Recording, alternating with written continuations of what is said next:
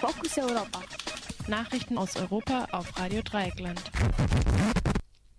Das Europaparlament hat gestern das umstrittene Urheberrechtsabkommen ACTA endgültig abgelehnt. Wie erwartet stimmte eine breite Mehrheit der Abgeordneten in Straßburg gegen den Vertrag, den die EU-Kommission mit den USA und neun anderen Ländern ausgehandelt hatte. 478 Parlamentarier stimmten mit Nein, nur 39 befürworteten das Vertragswerk. Damit hat das Parlament erstmals von seinem Recht Gebrauch gemacht, ein internationales Handelsabkommen abzulehnen abzulehnen. Der europaweite zivilgesellschaftliche Widerstand gegen das Abkommen hatte sich vor allem an einer Passage über den Schutz von Urheberrechten im Internet entzündet, die nach Ansicht der Kritikerinnen und Kritiker Tür und Tor für Überwachung und Zensur geöffnet hätte.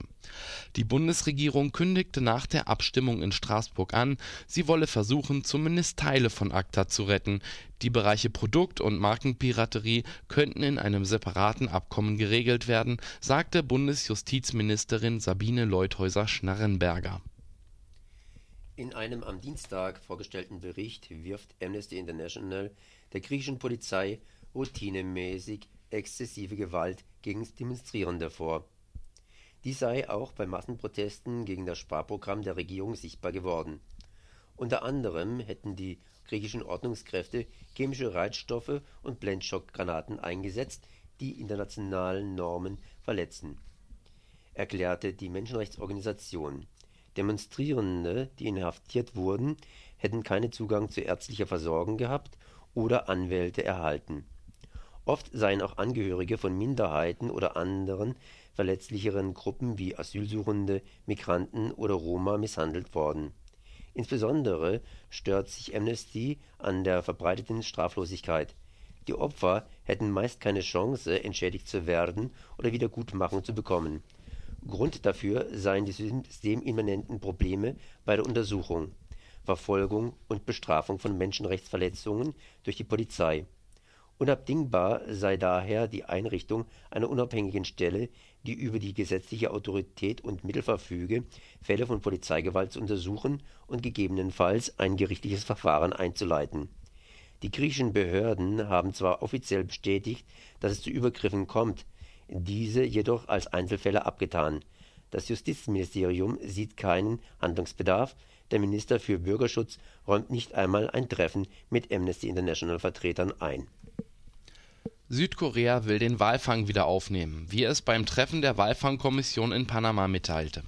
Die Population der Minkwale vor der Küste des Landes habe sich derart gut erholt, dass sie ein ernsthaftes Problem für die örtlichen Fischer darstelle Außerdem diene der Fang von Walen wissenschaftlichen Forschungen.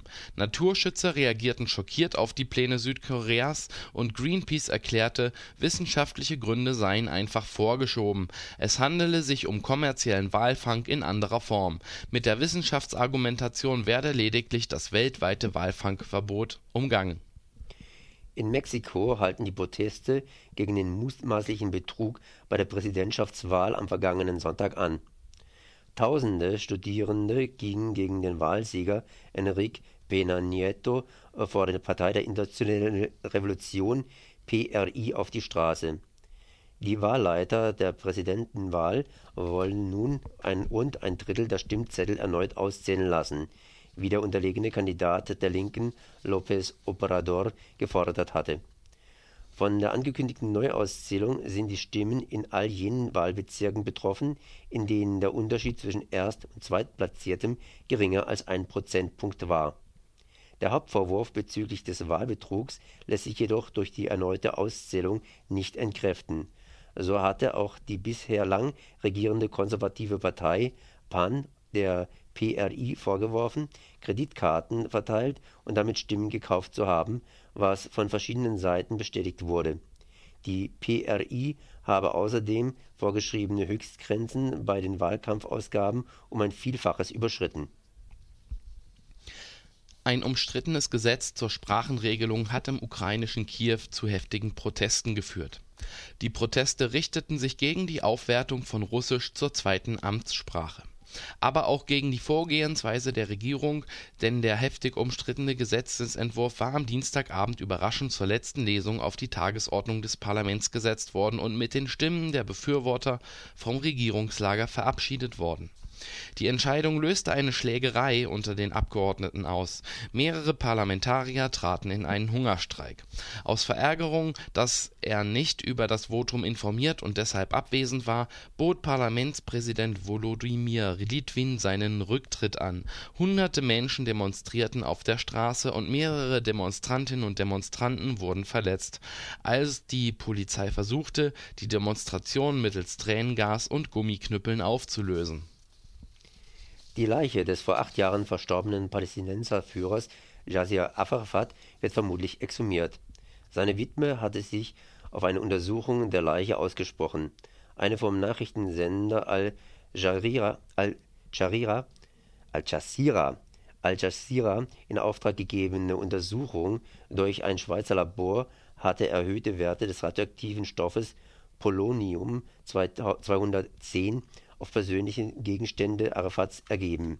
Mit diesem Gift war 2006 in London der russische Ex-Geheimdienstagent und Regimekritiker Alexander Litwinkow getötet worden. Das Institut hat zwar erhöhte Werte von Polonium 210 auf Arafats Kleidung, Haaren, der Zahnbürste und Urinspuren auf der Unterwäsche gefunden, die in Arafats Krankenakte beschriebenen Symptome passten jedoch nicht zu einer Poloniumvergiftung. Ein Kommentator der israelischen Zeitung Yeito Akronot beschrieb in neuen Vorwürfen als Teil des Kampfes um den Mythos Arafat. Verstrahlt. Fokus Europa. Nachrichten aus Europa auf Radio Dreieckland.